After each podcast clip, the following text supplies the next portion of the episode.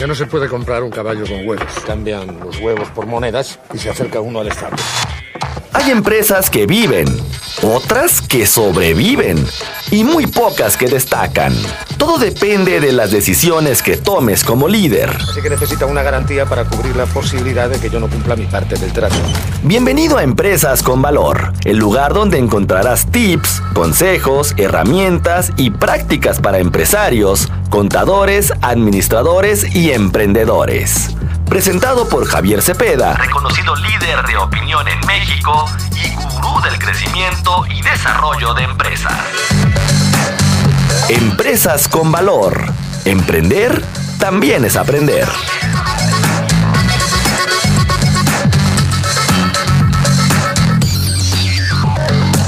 Hay problema. No hay problema. ¿Cuál es el problema? Son las 9 de la mañana con 37 minutos. Nos acompaña y le agradezco que esté aquí en la cabina azul de Zona 3 al ingeniero Javier Cepeda, consejero empresarial independiente. ¿Cómo estás, Javier? Un gusto tenerte nuevamente aquí. ¿Qué tal, Laura? Muy buen día para ti, para todos los que nos escuchan. Qué gusto de, de nueva cuenta estar por aquí con ustedes. Y por ayudarnos a comprender estos términos de economía que no son tan fáciles para la mayoría de las personas que no, no conocemos bien estos, estos movimientos económicos. Y bueno, vamos a platicar por, por esto lo digo, de los indicadores financieros. ¿Qué son los indicadores financieros? ¿Cómo nos benefician, nos afectan a la ciudadanía en común? Bueno, de entrada eh, eh, comenzamos un año, un año complicado financieramente hablando. Los indicadores financieros no es otra cosa más que un conjunto de herramientas que nos pueden permitir realizar un estudio o un análisis financiero sobre la situación de una empresa en un, de, en un periodo determinado. O sea, en términos generales son, es el conjunto de herramientas que, que, nos ayudan a poder revisar cómo está financieramente nuestra empresa. Y para poner un ejemplo, hay cuatro, cuatro tipos de, de, de indicadores financieros. Por ejemplo, el indicador de, de la liquidez, que nos ayuda a poder medir cuál es la capacidad que tiene una empresa para poder generar recursos.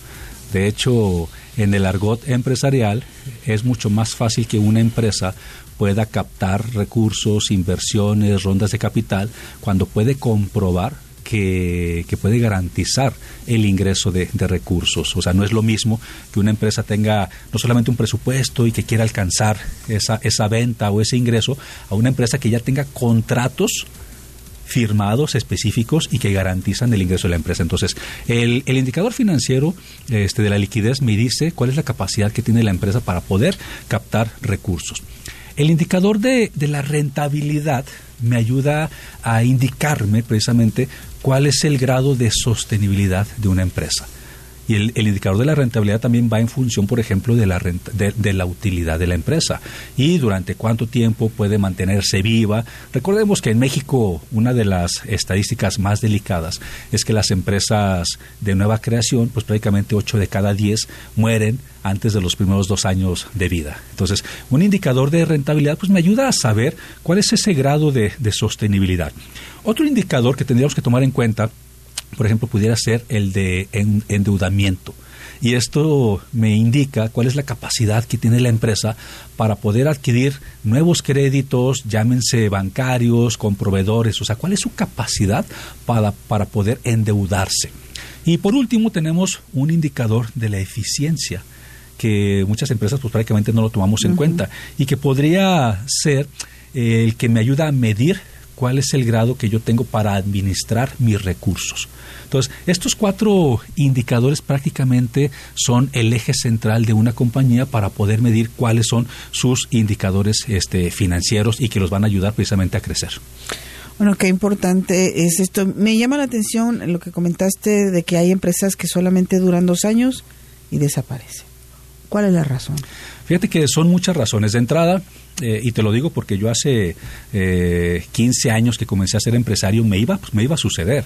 Mi, mi, primera empresa iba a morir antes de los primeros dos años de vida y es que regularmente en México eh, generamos muy buenas ideas, eh, somos muy buenos emprendedores, somos eh, para ir de, ir de, ir para adelante, pero en muchas ocasiones el emprendedor no tiene la capacidad, el conocimiento, no cuenta con los recursos, la infraestructura, la experiencia o lo que muchas veces conocemos como el feeling. Entonces, eh, por ejemplo, cuando queremos abrir un negocio nuevo, regularmente a nivel financiero tomamos en cuenta cuánto es el dinero que vamos a necesitar para abrirlo, más no para mantenerlo.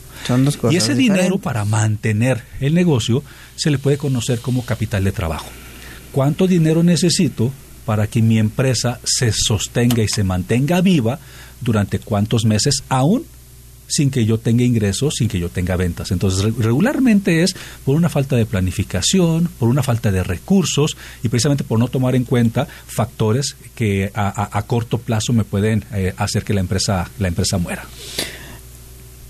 A ver, muchas personas, como lo acabamos de, lo acabas de comentar, inician un negocio, no, no prevén todo esto y luego resulta que empiezan a tener ganancias y en lugar ganancias entrecomillado porque las ganancias son cuando ya existe un desglose de tus gastos. Empiezan a tener ingreso de su negocio y piensan que son ganancias. Sí y, no, no, no, no consideran los gastos. Muchas veces no consideramos los gastos y entonces es ahí cuando yo, por ejemplo, como, como consejero empresarial y en las empresas que me invitan a participar, ya sea como consejero independiente en los consejos de administración o incluso apoyando a empresarios para que puedan crecer, yo parto desde la base. Vamos partiendo de que el empresario tiene que tener, por ejemplo, un presupuesto de ingresos. Ahorita lo voy a dejar a un lado, pero el segundo presupuesto es el de gastos. Regularmente sobre todo los micros, pequeños y medianos empresarios, no tomamos en cuenta prever ni implementar un presupuesto de gastos. Por ejemplo, para 2022 yo le preguntaría a la gente que nos está escuchando, ¿tienes un negocio? No importa el tamaño que sea. ¿Estás planificando cuánto vas a gastar en todo este 2022? Por ejemplo, ¿en qué? En rentas, en sueldos, en previsión social, en proveedores, en publicidad, en marketing, en impuestos. O sea, y todos esos gastos se tienen que tomar en cuenta. Y no solamente es sentarnos y con un papel, con una pluma decir, estos son mis gastos que yo voy a generar 2022, sino incluso lo más complicado es ser estrictamente responsables de mantener ese orden del gasto. Que si llega una persona en este momento en la empresa y me dice, oiga, necesitamos comprar este nuevo equipo de cómputo porque el mío, pues todavía funciona, pero como que ya quiero uno nuevo. Muchas veces los empresarios, sobre todo los que todavía vamos empezando, si vemos en nuestra cuenta bancaria que hay dinero, tomamos la decisión. Ah, sí, cómpralo. Pero, por ejemplo, hoy estamos a viernes, el próximo martes es día 15. Si hoy yo tomo la decisión de que se compre ese equipo de cómputo, probablemente el día viernes, que es quincena, a lo mejor no estoy considerando que tengo que pagar la nómina. Y es ahí cuando de repente el sacar dinero, el no contemplar esos gastos, a la hora que tengo que, liquidarlos, pues ya no tengo recursos. Y es precisamente cuando empieza ese círculo vicioso para las empresas. Entonces tenemos que considerar todo. ¿En, qué, ¿A partir de cuánto tiempo, si es que llevas un control como lo que acabas de mencionar, puedes entonces sí hablar de ganancias? ¿Hablar de qué? De ganancias. Mira, no quiero desalentar a que las personas abran sus empresas, abran sus negocios, porque realmente en México somos muy buenos emprendedores. Pero si yo te dijera que la mayoría de las personas pudieran, creer que pasando los dos primeros años de vida, su empresa ya es una empresa sólida, rentable y que ya pasó la estadística de que va a morir, probablemente pasó la estadística de que va a morir en los primeros dos años de vida. Pero una empresa, para que tengas realmente esa certeza de que puede ser considerada como una empresa estable y sólida, tiene que pasar por lo menos ocho años. Mm. Realmente. ¿Por qué? Porque apenas cuando estamos empezando, realmente estamos iniciando un proceso, un camino, una línea, una curva de aprendizaje. Es más, hay empresas, eh, y tú vas a platicar de la mía, tiene 15 años y que todavía, hoy por hoy, hay muchos factores con los que nos encontramos, factores de la pandemia, que de repente no hay ventas, que de repente no hay ingresos, que de repente los clientes a lo mejor este, no tienen para pagar. Entonces, independientemente de los años que tenga una empresa, incluso puede caer una inestabilidad y puede llegar a morir.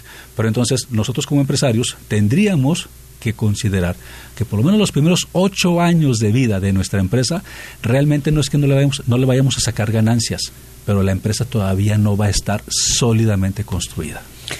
Hay negocios, me imagino que has de conocer muchos, que de repente vemos, ah, por señalar alguno, no sé si lo conozcan, me llama mucho la atención el, unos tacos de pescado de la Avenida La Paz. Buenísimos. Que hace no sé cuántos años que ya que existe el negocio y era el clásico carrito donde vendían los tacos y ahora bueno, el negocio ha crecido muchísimo. ¿Podemos platicar de casos como estos? Pero sí, después de la pausa, porque ya aquí la señorita Laura me dice que tengamos que hacer una pausa. Con todo gusto. Bueno, regresamos. Les recuerdo que estamos platicando con el ingeniero Javier Cepeda, consejero empresarial independiente.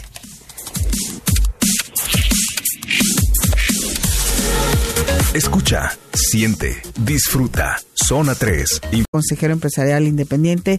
Y estábamos platicando antes de la pausa de esos casos que seguramente todos ustedes que nos están escuchando han visto, vivido o conocen, de personas que empezaron con un pequeño negocio, un puesto en la esquina, un carrito, algo, y de repente al, al cabo de los años volteas, vas al mismo lugar, aquí eso también me llama la atención, y ya creció ya creció, me, yo me enfoqué al caso de, de los tacos baja, eh, de pescado y camarón que están por Avenida La Paz, que precisamente así se llaman.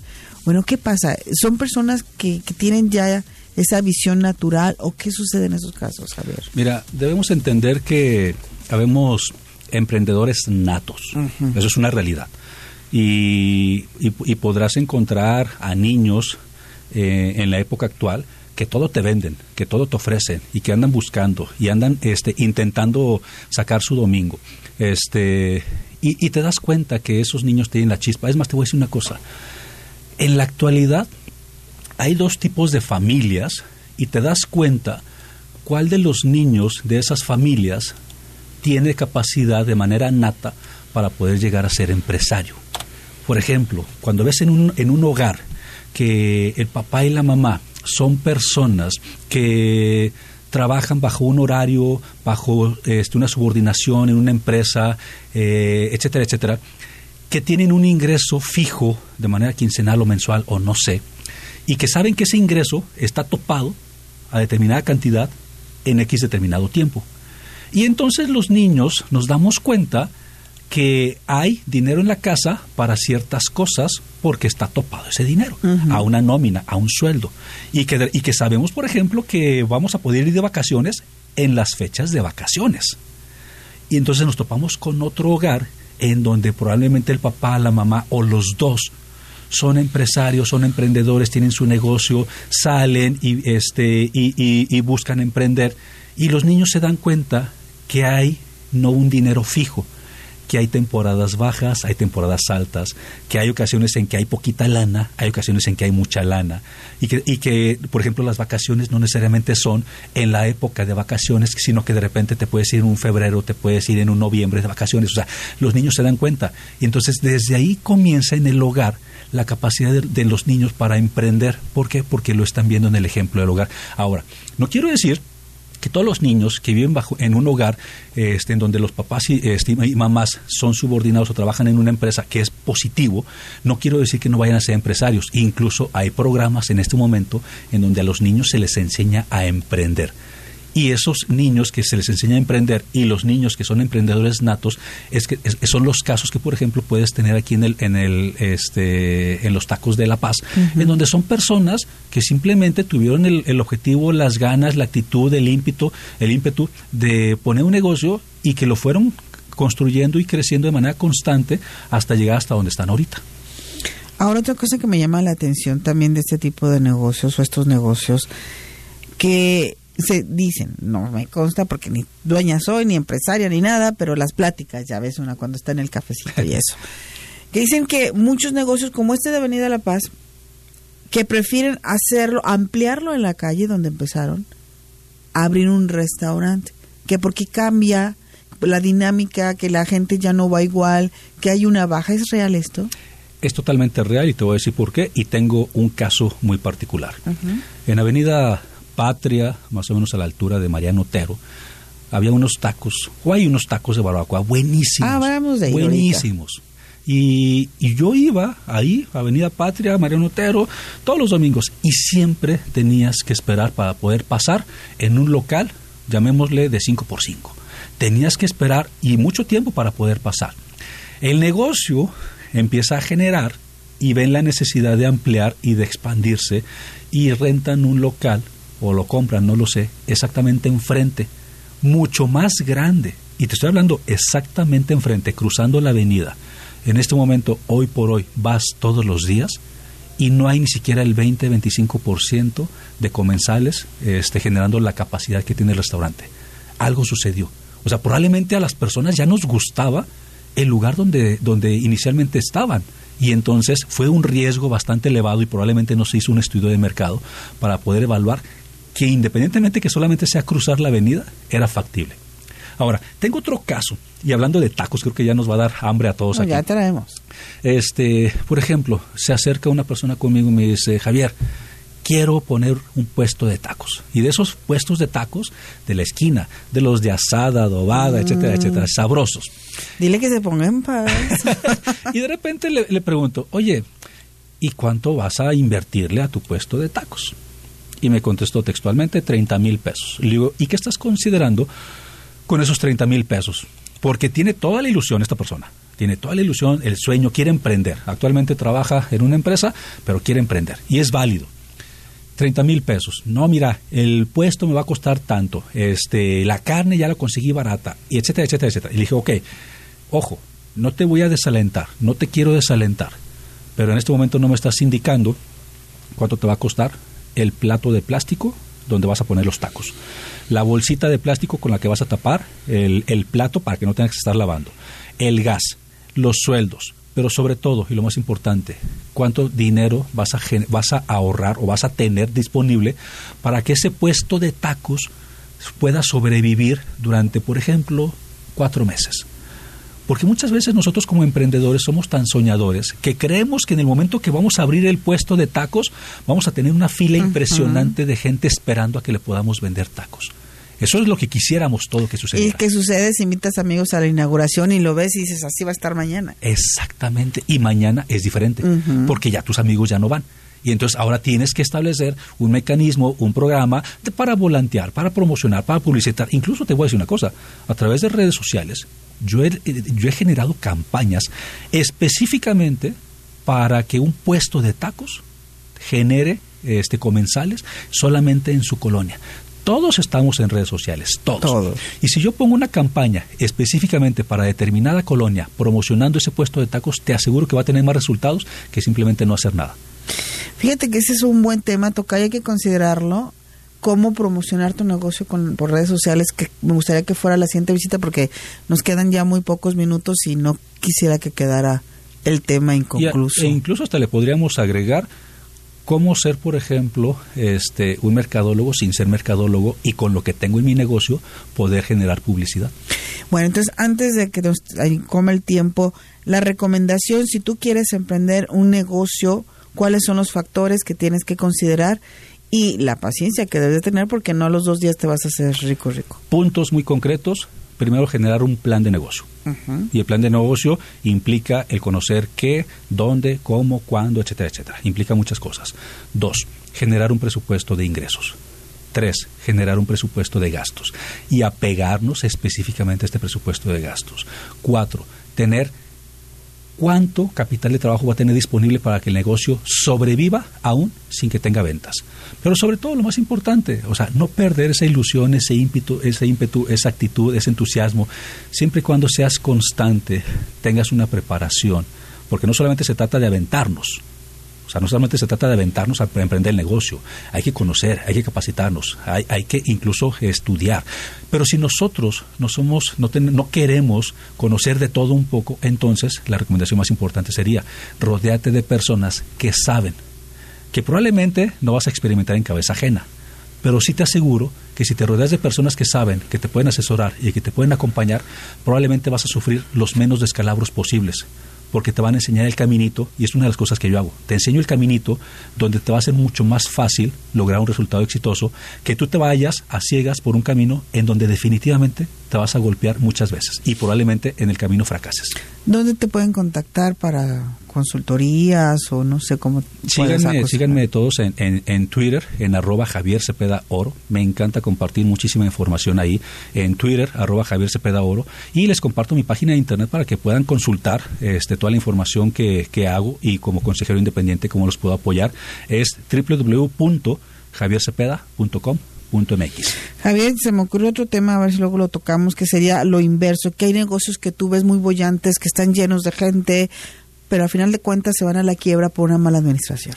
¿Te acuerdas de un famoso circo a nivel mundial Ah, sí, ¿qué tal? podríamos poner varios ejemplos.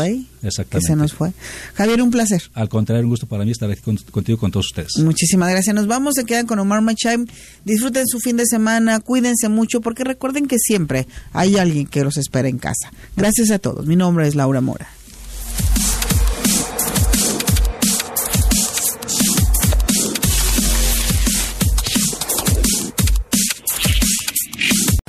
Solo me pide un módico interés lógico, pongamos que un 10%. Eso sí, él arriesga su oro, yo no arriesgo nada. Así que necesita una garantía para cubrir la posibilidad de que yo no cumpla mi parte del trato. Pienso, luego insisto. El camino del empresario siempre presenta sus piedritas y el éxito viene de la constancia. Esto fue Empresas con Valor, el lugar donde encuentras tips, consejos, herramientas y prácticas para empresarios, contadores, administradores y emprendedores. Presentado por Javier Cepeda, reconocido líder de opinión en México y gurú del crecimiento y desarrollo de empresas. Empresas con Valor. Emprender también es aprender. También es aprender.